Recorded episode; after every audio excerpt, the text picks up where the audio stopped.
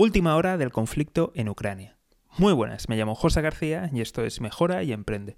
Como siempre, si no te quieres perder nada, seguimiento, suscripción y lo más importante de todo es que te unas al escuadrón de notificaciones.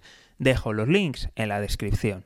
Entramos en la segunda semana de guerra en Ucrania y las tropas rusas pues eh, aún siguen atascándose, parece que se están reorganizando y están preparando la gran ofensiva contra Kiev.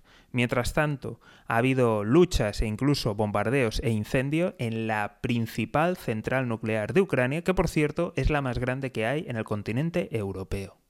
Por otro lado, en el sur parece que las fuerzas rusas continúan avanzando, han asegurado varias ciudades estratégicas, una de ellas que permite el suministro de agua a Crimea, y también están asegurando todo el mar de Azov, que ahora mismo se está convirtiendo en un mar completamente ruso y además está conectando a las zonas rebeldes del Donbass.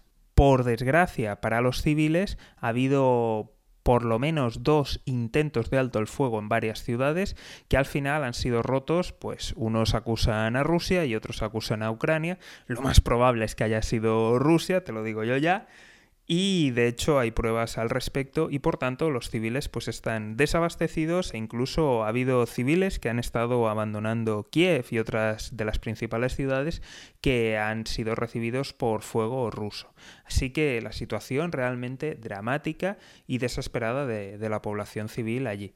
De momento Ucrania aún aguanta, pero se está intensificando el ataque ruso.